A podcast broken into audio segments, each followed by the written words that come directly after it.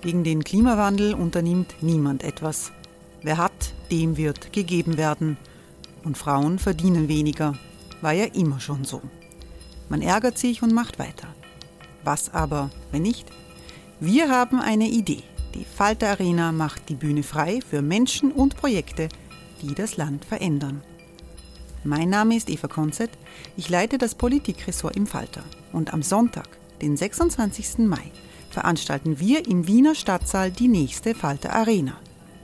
Mit dabei unter anderem der ehemalige Politiker und Neosänger Matthias Strolz, Theresa Imre von Markter, Sonja Jöchtel von Love Politics oder Kari Ochsner von Ochsner Wärmepumpen.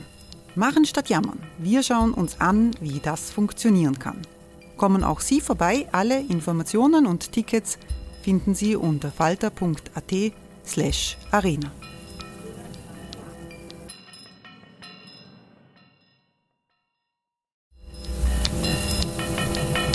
Falter-Podcasts werden durch Werbung unterstützt. Das hilft bei der Finanzierung unseres journalistischen Angebots. Die Erderhitzung ist kein Gefühl, aber mit vielen Gefühlen verbunden. Sorgen etwa oder Angst. Eine Veranstaltung gegen diese Ohnmacht ist Tipping Time, eine Klimakonferenz der Zivilgesellschaft. Von 9.5. bis 11.5. findet Tipping Time in Kooperation von Globe Art, Solektiv und Tangente St. Pölten statt und lädt ein zu Diskurs, Diskussionen und Workshops mit namhaften Vortragenden wie Nikolai Schulz und Friederike Otto. Weitere Informationen finden Sie auf www.tangentesanktpölten.at.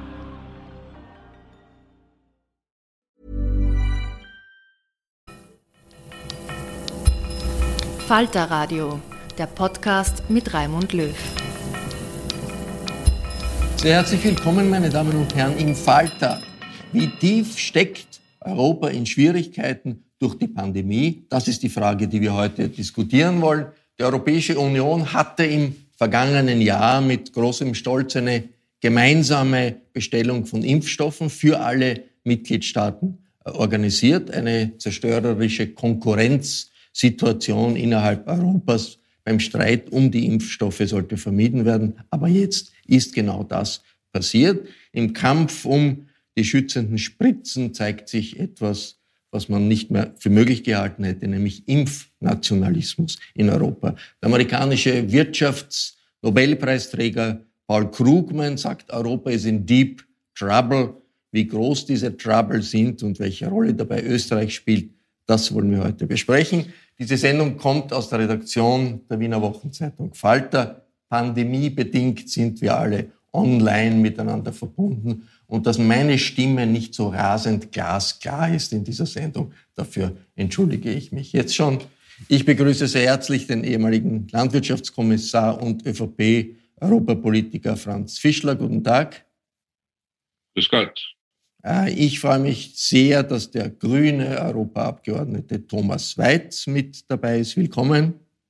Hallo, danke für die Einladung. Thomas Weiz ist Co-Vorsitzender der Europäischen Grünen und er ist auch steirischer Bergbauer. Jetzt am Bergbauernhof, ist das richtig?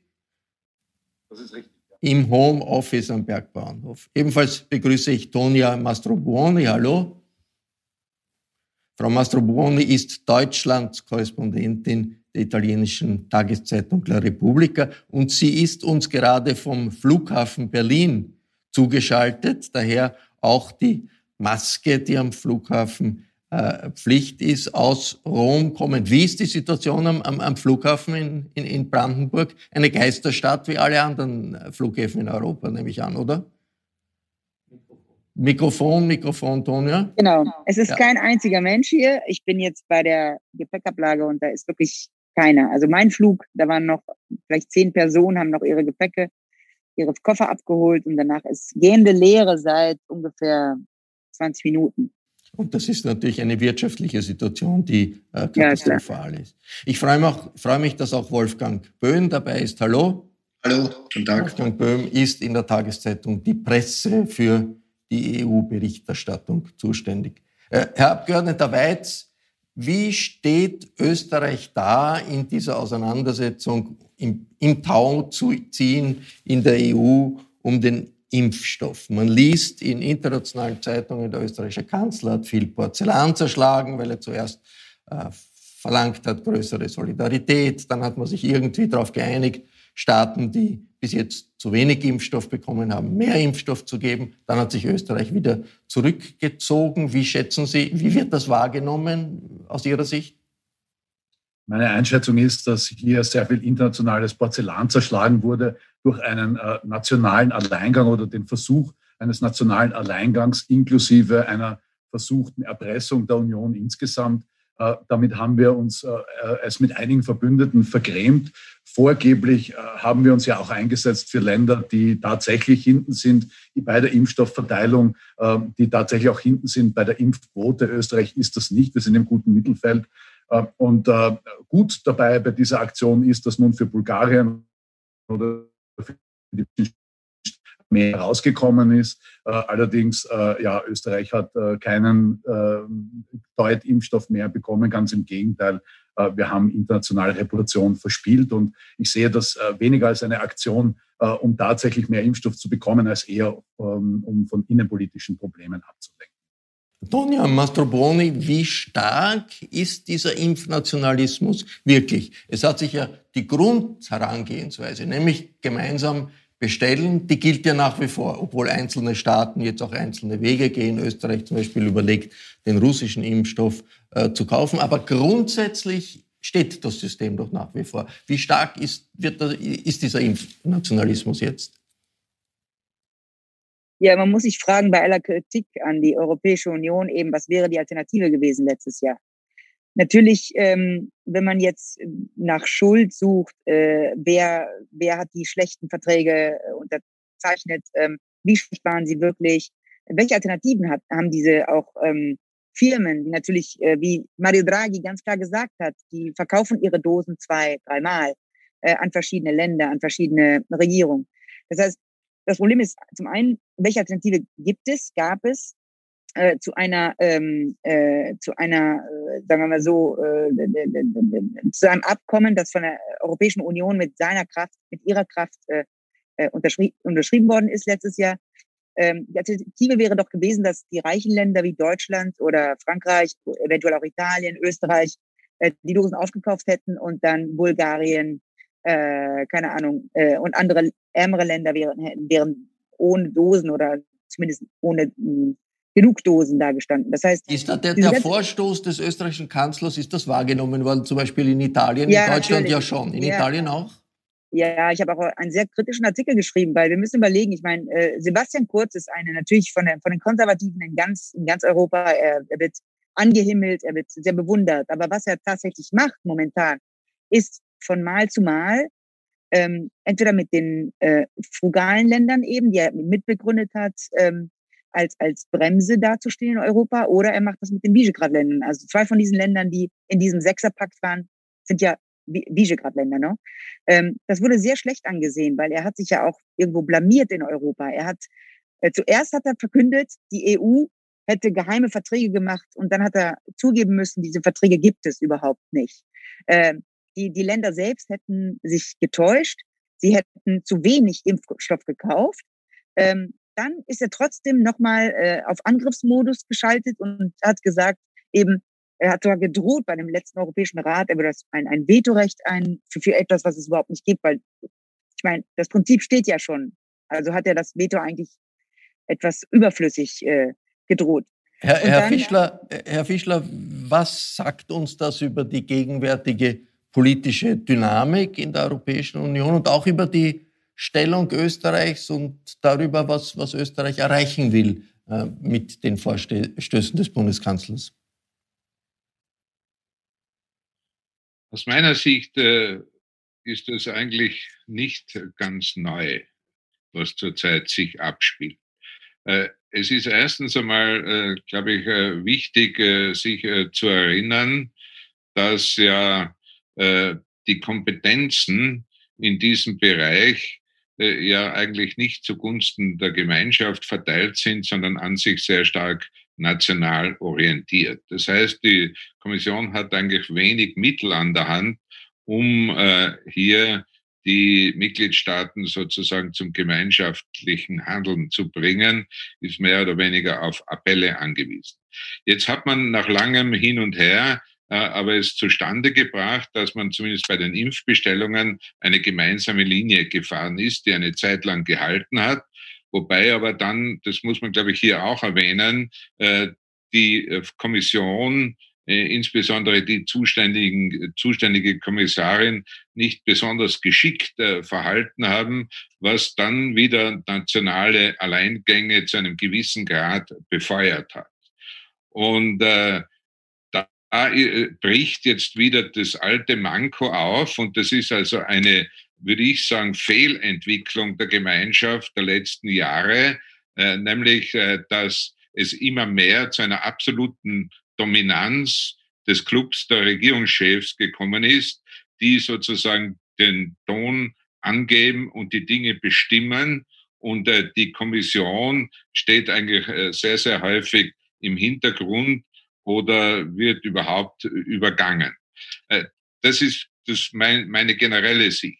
Das, was äh, der österreichische Bundeskanzler da zuletzt gemacht hat, äh, das hat sich, glaube ich, in der Zwischenzeit selber äh, ad absurdum geführt. Das war also, glaube ich, eine wirkliche Fehleinschätzung der Situation und dann auch eine nicht äh, besonders geschickte Vorgangsweise, die da Österreich gezeigt hat. Und es hat auch nichts gebracht, wie man jetzt ja mittlerweile feststellen kann. Also das würde ich aber vom generellen Problem ein bisschen unterscheiden diesen österreichischen Alleingang. Was bewirkt Wolfgang Böhm das mittelfristig, wenn ein Regierungschef sich so in äh, das Schussfeld begibt und dann eigentlich ein bisschen ramponiert rauskommt? Naja, für Österreich ist es sicher, sicher war das Ganze ein kleiner Schaden. Man muss nur ganz fairerweise sagen, solche Schäden äh, holen sich viele Regierungschefs, die halt einmal versuchen, äh, ohne, ohne eine Mehrheit in der, in der Union das durchzusetzen. Also das ist nicht neu. Äh, ich denke auch, dass das sozusagen für das Image Österreichs vielleicht momentan schädlich ist insgesamt, aber dann wieder auch nicht so bedeutend.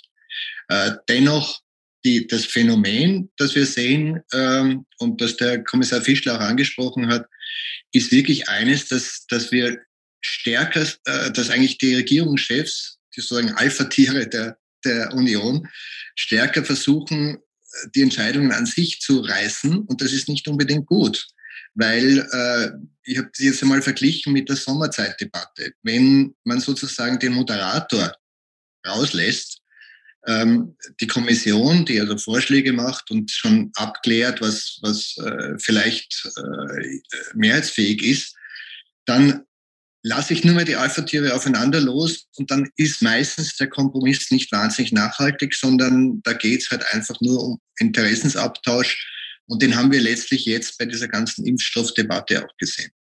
Herr Abgeordneter Weiz, wir haben doch äh, bei der Diskussion um die Wirtschaftsförderung, um den EU-Wiederaufbaufonds einen großen Sprung nach vorne gesehen. Da ist das erste Mal wirklich viel Geld gemeinsam aufgenommen worden, auch ausgeborgt worden, also eine Art von, von äh, Schulden, äh, die, die, die Papieren, die aufgelegt wurden. Das war vorher undenkbar. Warum hat man das äh, im Bereich der Beschaffung von Vakzinen nicht auch machen können? Man hätte ja so wie die Amerikaner eine große Behörde beauftragen können, der Geld geben und die organisiert das dann. In Amerika funktioniert das viel, viel schneller als in Europa und vieles schneller.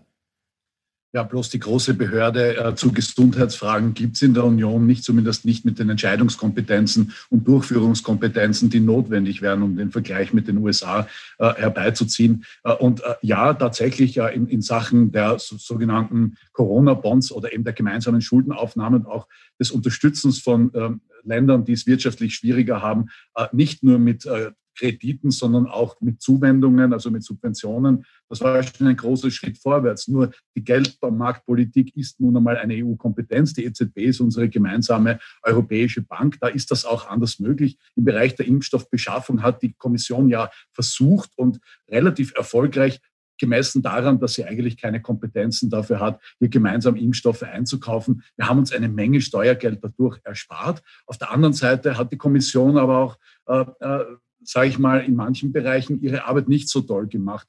Äh, zum Beispiel, wo es um die Frage geht, abzusichern, dass auch tatsächlich die vertraglich zugesicherten Dosen auch geliefert werden äh, und, und wir hier nicht in, in den Zwiespalt kommen. Auf der einen Seite exportieren wir Richtung Großbritannien, die äh, hier ihren Brexit abfeiern mit einer tollen Impfstrategie und gleichzeitig fehlen diese Vakzine in den Verträgen, die eigentlich der Europäischen Union zugesagt worden ist, sind. Aber auch da wieder eine Intervention bei einem Impfstoffhersteller ist wiederum Frage von nationalen Behörden. Italien hat das ja gezeigt hat eigentlich auch die Union keine direkte Kompetenz. Und da stellt sich genau die Frage, wie Sie haben Herrn Krugmann erwähnt, äh, äh, was, was bedeutet das für die Union? Ähm, die Schwierigkeiten sind evident, aber auch die historische Erfahrung, dass die Union immer wieder an ihren Krisen wächst. Und die Chance haben wir jetzt einfach auch zu erkennen, dass sowas wie eine Pandemie ein gesamteuropäisches Phänomen ist und dass wir hier auch Möglichkeiten brauchen, gesamteuropäisch zu reagieren. Tonja Mastroboni, äh, Krugmann sagt ja, die EU-Führung hat zu risikoscheu agiert, ist zu langsam, ist zu sparsam und die ganze Rolle der Mitgliedstaaten macht eigentlich schnelle Entscheidungen unmöglich, weil jeder irgendwie mitreden will und dann geht alles zu langsam und dem Virus ist das ziemlich egal, ob jetzt irgendein Nationalstaat äh, besondere Interessen hat. Wie äh, gibt es eine Richtung, diese Kleinstaatlerei zu überwinden? Weil äh, der Herr Weiz ja sagt, in Krisen wächst Europa. Sieht man das im Augenblick? Ist das irgendwo erkennbar? Ja, ich denke schon. Ich meine, wir haben letztes Jahr, äh, also Jürgen Habermas, vielleicht der größte lebende Philosoph, hat gesagt, dass der Recovery Fund und die Möglichkeit natürlich auch äh, jetzt äh, Anleihen zu kaufen für die EU der größte Schritt nach Maastricht für die europäische Integration ist. Ähm, dem muss ich natürlich recht geben, aber wir müssen auch äh, schauen, äh, wohin das geht, weil äh, die Konservativen in Europa sagen immer wieder, das war ein Unatantum. Äh, es ist geboren worden mit der Krise, es wird sterben mit der Krise, mit der Pandemie.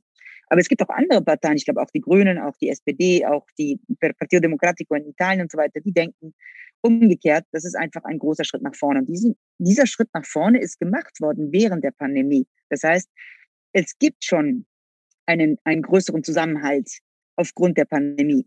Äh, dass, dass die Sachen, dass die Dinge jetzt äh, technisch nicht, nicht gut gelaufen sind, das hängt zum einen, wir haben schon gesagt, damit ab, wir mussten alle 27 Länder natürlich zusammenhalten. Es gab einige Länder, wir wissen es aus, den, aus einigen Backgrounds, einige Länder haben äh, äh, Druck gemacht, dass äh, die Impfstoffe billig seien. Also deswegen haben auch sehr, sehr viele Länder AstraZeneca äh, bestellt. Das, also das, die, die, der, der billigste Impfstoff. Und wir, auch in diesem Drama von Kurz und in sechs Ländern war ja eins der, der, der Gründe, warum sie weniger bestellt haben, auch AstraZeneca. Also ich denke, ähm, zum einen gibt es immer wieder das Problem in Europa, wir müssen äh, zu, alle zusammen Entscheidungen treffen oder mit dem Schengen-Prinzip vor, vorangehen. Ne? Ähm, sagen wir mal so, Recovery Fund war Schengen-Prinzip und dann ist es äh, europäisch natürlich dann äh, abgesegnet worden im Juli. Wie gesagt, für mich ist es ein ganz großer Schritt nach vorne. Ähm, die Pandemie, es läuft noch alles ein bisschen schief, aber äh, wie gesagt, äh, zum einen sind da die Verantwortung der, der Firmen, die die Impfstoffe äh, produzieren und besorgen, äh, die sind ambivalent, die haben sehr viel, ähm, sozusagen, die haben die Verträge nicht respektiert. Ähm, und ich bin, ich bin auch damit einverstanden, wir hätten das einfach vertraglich besser binden, besser schreiben sollen. Dieses, dieser Best Effort, diese berühmte Passage, Best Effort, das war einfach nicht genug. Also einfach die, Impf, ähm, die, die Firmen zu, zu zu verpflichten, dass sie ihren größtmöglichen ähm, ähm, äh, Effort machen, Effort machen, äh, zu, zu, Herr, zu, produzieren, Herr, ist einfach zu wenig. Herr Fischler, ein, ein, Argument von Krugman, ja, der, der, der das ziemlich dramatisch schildert, die, die, die Situation der EU, ist ja, dass die Bürger erleben keine Solidarität jetzt. Es ist sozusagen erlebbar, gibt es keine Solidarität in Europa. Wirtschaftlich ist Europa tritt eher auf der Stelle, trotz dieses Recovery Funds, weil noch kein einziger Euro geflossen ist. In Amerika hat jeder äh, schon ein, jede Familie Schecks über Tausende von, von Dollar von, von der Bundesregierung. Amerika erholt sich, Europa stagniert. Wie tief äh, sind diese Schwierigkeiten Europas herauszukommen aus der Stagnation und wie sehr ist das auch schlecht für den Zusammenhalt? zunächst einmal äh, möchte ich sagen, dass ich äh, die Aussagen des Herrn Krugman nicht so überbewerten würde, wenn man eine Liste anlegen würde der Fehleinschätzungen, die der Herr Krugman in den vergangenen Jahren in Bezug auf Europa gemacht hat, da kommt eine ziemliche Liste zusammen. Ich glaube, wir sollten uns äh, äh stärker auf europäische, äh, durchaus auch kritische Quellen hier berufen. Äh, was ich auch äh, nicht äh, teile, ist also diese alte Ansicht, also Europa wächst durch die Krise. Zum einen wehre ich mich dagegen, dass man immer eine Krise braucht, damit in Europa was weitergeht. Das ist äh, so ein bisschen eine kriegswirtschaftliche Betrachtungsweise. Und zum Zweiten bin ich gerade bei der aktuellen Krise überhaupt nicht davon überzeugt, dass wir durch diese Probleme, die wir mit den Impfstoff haben, äh, Impfstoffen haben und äh, auch äh, die wir noch bekommen werden, die sind ja momentan noch gar nicht so sichtbar, äh, mit dem Wiederaufbau, äh, ob also hier die Union gestärkt wird oder ob dieses Mal nicht eher der Nationalismus äh, gestärkt wird. Das ist eine offene Frage, die derzeit äh, noch nicht äh, beantwortet werden kann. Was ich teile, ist die Meinung, dass also mit dem, nicht allein mit dem Recovery-Programm, ich würde das Recovery-Programm in dem Zusammenhang gar nicht als das Zentrale ansehen, sondern was gelungen ist im Vorjahr, das war, dass man also die Finanzierung der Gemeinschaft auf äh, zumindest teilweise neue Beine gestellt hat, dass man erstmals zugelassen hat, dass die Union auch äh, Kredite aufnehmen kann und dass man neue Wege gefunden hat, wie diese Kredite finanziert werden sollen. Das ist der eigentliche Durchbruch in meinen Augen, der für die kommenden Jahre, äh, wenn er hoffentlich äh, entsprechend angewendet wird, tatsächlich einen Sprung äh, nach vorne bedeutet. Aber was also äh, nach wie vor ein Problem ist, äh, es ist nicht spürbar, dass es eine europäische Führung gibt. Und das ist, glaube ich, ein, ein, ein ziemliches Problem. Und äh, da kann man sich auch nicht immer nur darauf berufen, dass man keine Kompetenzen hat. Ja? Wenn äh, der Präsident Delors seinerzeit, wie er die Delors-Pakete entwickelt hat, äh, sich nur auf die europäischen Kompetenzen, die damals auch nicht vorhanden waren, berufen hätte, dann wäre überhaupt nichts passiert. Ja, es geht schon auch darum, Politik zu machen. Und äh, gerade in dem jetzigen Fall ist es aus meiner Sicht so, dass ja weite Teile der Bevölkerung hinter einer europäischen Führung dahinterstehen würden, wenn sie entsprechend auftritt und wenn sie also auch äh, die Grenzen aufzeigt äh, den nationalen Liedern. Das, äh, das glaube ich, ist etwas, was zurzeit äh, zu wenig passiert und äh, was dringend geändert wird. Ready to pop the question? The jewelers at BlueNile.com have got sparkle down to a science with beautiful lab-grown diamonds worthy of your most brilliant moments. Their lab-grown diamonds are independently graded and guaranteed identical to natural diamonds, and they're ready to ship to your door. Go to BlueNile.com and use promo code LISTEN to get $50 off your purchase of $500 or more. That's code LISTEN at BlueNile.com for $50 off. BlueNile.com code LISTEN. Es verschiebt sich ja politisch etwas zurzeit in Europa, auf verschiedenen Ebenen. Es ist nicht ganz klar, in, in welche Richtung. Äh, Wolfgang Böhm, eine Verschiebung ist, dass sich äh, klarer die Europäische Volkspartei vom autoritär-nationalistischen ähm, äh, äh, Ministerpräsidenten in Ungarn distanziert. Mhm. Die ungarische Regierungspartei Fidesz ist aus der EVP gedrängt worden. Äh, aber natürlich an den Kräfteverhältnissen weder im Parlament noch im Rat ändert sich dadurch etwas. Diese Trennung von Orban, was heißt das für die europäische Entwicklung? Wie wichtig ist das? Ganz kurz geantwortet, ich möchte dann aber noch, noch etwas, etwas zu den Debattierten noch sagen.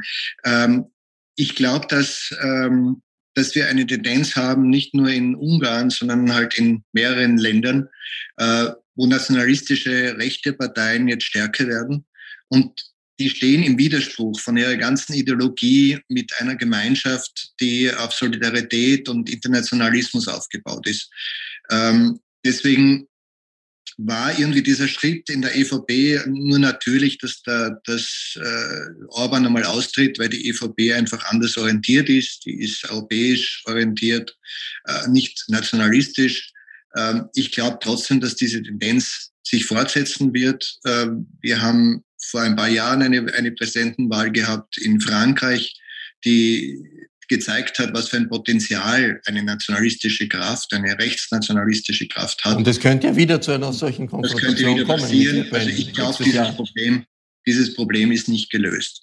Ähm, zum anderen, ähm, was ich noch sagen wollte, weil einfach auch als Fairness äh, gegenüber der Europäischen Union, ähm, wir haben bei dieser ganzen Impfgeschichte halt auch erlebt, äh, dass wir mit neuen Problemen international konfrontiert waren. Den Impfnationalismus gibt es ja nicht nur bei uns, sondern den gab es auch in Großbritannien oder in den USA, die sich mit Exportbeschränkungen äh, herausgenommen haben, dass sie halt äh, die Impfungen früher und mehr bekommen als andere Länder. Insoweit ist jetzt der Streit um äh, die 10 Millionen Impfdosen eigentlich absurd, weil eigentlich müssten jetzt die europäischen Staaten zusammenstehen und genau äh, diese Stärke zeigen gegenüber der internationalen Konkurrenz. Und äh, das wäre notwendig, hat möglicherweise auch zu tun mit einer sehr apodiktischen Haltung zum Freihandel, äh, den offenbar die USA, aber auch Großbritannien derzeit nicht haben. Und äh, hier müsste wir nachschärfen, hier müsste etwas passieren und da mangelt es letztlich jetzt an gemeinsamen Willen. Äh, lass, lassen wir mal die Impfdiskussion äh, äh, beiseite. Schauen wir an die, äh, zu den politischen Entwicklungen in Euro Europa. Tonia Mastropone, eine erstaunliche Situation ist ja Italien, wo es starke äh, populistische Parteien, rechte, antieuropäische Partei, linke, populistische, linkspopulistische Partei sehr kritisch gegenüber Europa, die sind jetzt in einer proeuropäischen Regierung unter Draghi. Ist das äh, eine dauerhafte Umorientierung oder dauerhafte Findung der Realität? Italien braucht Europa und muss fix und stark mitmachen in Europa? Äh, oder geht das vorüber? Nein, natürlich nicht. Es ist keine endgültige äh, Bindung. Also das ist eine, äh, das ist eine Regierung, eine Notregierung, die wurde, wurde vom Präsidenten der Republik gewählt. Und es wurde natürlich ein großer Zauberer herbeigeholt, Mario Aber sind jetzt plötzlich alle für Europa, auch, auch die Lega ist für Europa, oder? Ja, ich glaube, es ist ein bisschen anders. Ich meine, wir haben die Verantwortung, dass wir 209 Milliarden von dem Recovery Fund eben äh, bekommen werden, ähm, als Auflagen, aber auch als, als, als Transfer. Und ähm, wir haben diese ganz, ganz große Verantwortung, dass wir dieses Geld auch gut ausgeben müssen. Und ähm, sagen wir mal, die, die, das, das, das, das Bewusstsein der Italiener oder der italienischen Politik oder zumindest dem Quirinale, dem Präsidenten der Republik, geht so weit, dass man weiß, die die letzte Regierung hatte nicht die Kraft. Ähm, Mari Draghi hat die Kraft aufgrund der Tatsache eben, dass die Parteien drin sind. Und es geht ja nicht darum, dass man, deswegen ist auch der, der Vergleich oft mit technischen Regierungen völlig falsch. Zum einen, weil die technischen Regierungen sind immer gekommen, zum Beispiel Monti oder Ciampi, wenn Italien in einer ganz, ganz schwierigen finanziellen Situation war und wir mussten dann auch Sparauflagen, wir mussten Sparprogramme machen, wir mussten ähm, eben Fiskalprogramme machen. Es ist ja umgekehrt jetzt. Ähm, wir müssen Geld ausgeben. Und natürlich sind dann auch alle Parteien mit dabei. Ja, ähm, die, die, die Fratelli d'Italia sind draußen, aber Fratelli d'Italia ist eine rechte Partei, die immer mehr wächst in den Umfragen und jetzt natürlich ähm, denkt, äh, aufgrund der Tatsache, dass sie in der Opposition ist, dass sie auch ähm, Gewinn daraus haben kann. Aber wie gesagt, die Situation ist ganz anders. Und zweitens, warum ist der Vergleich mit Monti und mit äh, Ciampi Ansicht falsch, nach falsch? Weil, wie gesagt, das sind politische Parteien, die sind in der Regierung auch mit ihren, mit ihren Anführern, also auch mit den, mit den wichtigsten Figuren. Ähm, das bedeutet, die werden in Verantwortung gezogen und die müssen auch daran beitragen, dass dieser, ähm, dass diese Regierung ein Erfolg ist. Natürlich ist es ein Problem für die Partei wie Lega. Aber Lega hat schon eine Strategie entwickelt. Und die ist ganz klar. Das ist die übliche Strategie, die sie seit 30 Jahren macht. Das ist Lotta e Governo, das heißt Kampf und Regierung. Ähm, innerhalb der Regierung ist der moderate Flügel der, der Lega, das heißt Giorgetti. Ähm, außerhalb ist immer noch äh, Matteo Salvini, der, der hält sich die Hände frei und macht eben rechtspopulistische Propaganda. Ver, ver, ähm, wie, wie, wie, wie können wir das politisch in den Griff bekommen, Herr Abgeordneter Weiz? Wir sind, kommen ganz ans Ende unserer Sendezeit. Aber Ihre Einschätzung, äh, haben wir hier äh, eine Situation, in der der Rechtspopulismus, der antieuropäische, die antieuropäische Radikalisierung ein Plafond erreicht hat. Italien wäre ein Beispiel dafür. Wir haben ja auch die Tendenz aus, aus Amerika, es gibt nicht nur den Herrn Trump, es gibt den sehr pragmatischen, internationalistischen äh, Joe Biden. Äh, Ihre Einschätzung, die Einschätzung der Grünen, geht die Gefahr äh, des Rechtsnationalismus in Europa zurück oder hat sie sich stabilisiert? Wie, wie sehen Sie die Dynamik? Es wird zentral da, daran liegen, inwieweit die Europäische Union, aber auch konservative Sozialdem und sozialdemokratische Parteien zeigen, dass sie fähig sind, die Probleme unserer Zeit auch wirklich zu lösen. Äh, und zwar so, dass es bei Bürgerinnen und Bürgern auch ankommt. Und wenn ich jetzt äh, die letzten Wahlen in Bulgarien zum Beispiel mir ansehe, da hat es keine der extrem rechten Parteien wieder ins Parlament geschafft. Äh, der, der EPP ähm, äh, die EPP-Mitgliedspartei Gerb des Herrn Borissow hat auch drastische Verluste hinnehmen müssen für einen extrem nationalistischen und auch zum Teil antieuropäischen Diskurs. Also es gibt hier Pendelbewegungen in beide Richtungen. Es wird aber zentral daran liegen, äh, ob wir unsere Arbeit gut machen. Und äh, vom Kollegen Fischler wurde schon angesprochen, nicht ganz direkt, aber doch die eigenen Einnahmen, die ja eigentlich in den Grundverträgen der Europäischen Union zur Finanzierung der Union dienen sollten und nicht nationale Zuwendungen, die natürlich auch nationalen Regierungen und Regierungschefs auch Möglichkeiten geben, hier Druck auszuüben und nationale Spiele zu spielen. Also dass wir gemeinsame Steuern in Zukunft einheben, um unsere äh, sogenannten Corona-Bonds zu refinanzieren. Das sind schon große Schritte vorwärts. Und ich sehe auch in der Union einige andere Schritte vorwärts, so wie zum Beispiel jetzt die Debatte rund um Patente, wenn, äh, wenn's, wenn öffentlich finanziert wurde, ob diese nicht vielleicht auch öffentlich sein sollten und äh, die Diskussion zu einer ordentlich finanzierten öffentlichen Gesundheitsversorgung, wo selbst liberale Kollegen und Kolleginnen mittlerweile sagen, ja, ist eigentlich für die Wirtschaft auch wichtig, dass wir eine ordentliche Gesundheitsversorgung haben. Also es sind schon neue Debatten. Äh, das Soziale, das bekommt hier mehr Gewicht in der Europäischen Union. Und ich glaube, da muss die Union liefern, nicht nur Wirtschaft, sondern auch das Soziale. Und wenn die Union liefern kann, glaube ich, ist das Potenzial für mehr Zustimmung durchaus da. Eine zuversichtliche Perspektive des grünen Europaabgeordneten. Ich bedanke mich sehr herzlich. Das war ein Falter-Talk über die vielen Hürden, mit denen Europa in der gegenwärtigen Zeit der Pandemie konfrontiert sind. Ich bedanke mich sehr herzlich bei allen Teilnehmerinnen und Teilnehmern, die mit dabei waren. Europapolitik ist ein regelmäßiges Thema im Falter, daher meine Empfehlung, abonnieren Sie den Falter. Ein Falter-Abo kann man im Internet bestellen über die Adresse abo.falter.at. Ich verabschiede mich bis zur nächsten Folge.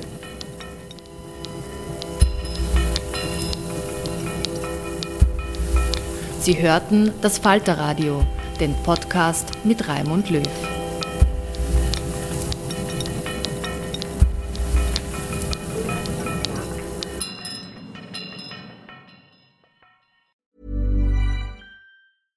Want flexibility? Take yoga. Want flexibility with your health insurance? Check out United Healthcare Insurance Plans. Underwritten by Golden Rule Insurance Company, they offer flexible, budget friendly medical, dental, and vision coverage that may be right for you. More at uh1.com. Even when we're on a budget, we still deserve nice things.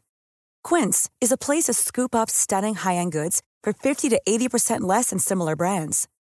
They have buttery soft cashmere sweaters starting at $50 luxurious Italian leather bags, and so much more. Plus, Quince only works with factories that use safe, ethical, and responsible manufacturing. Get the high-end goods you'll love without the high price tag with Quince. Go to quince.com/style for free shipping and 365-day returns.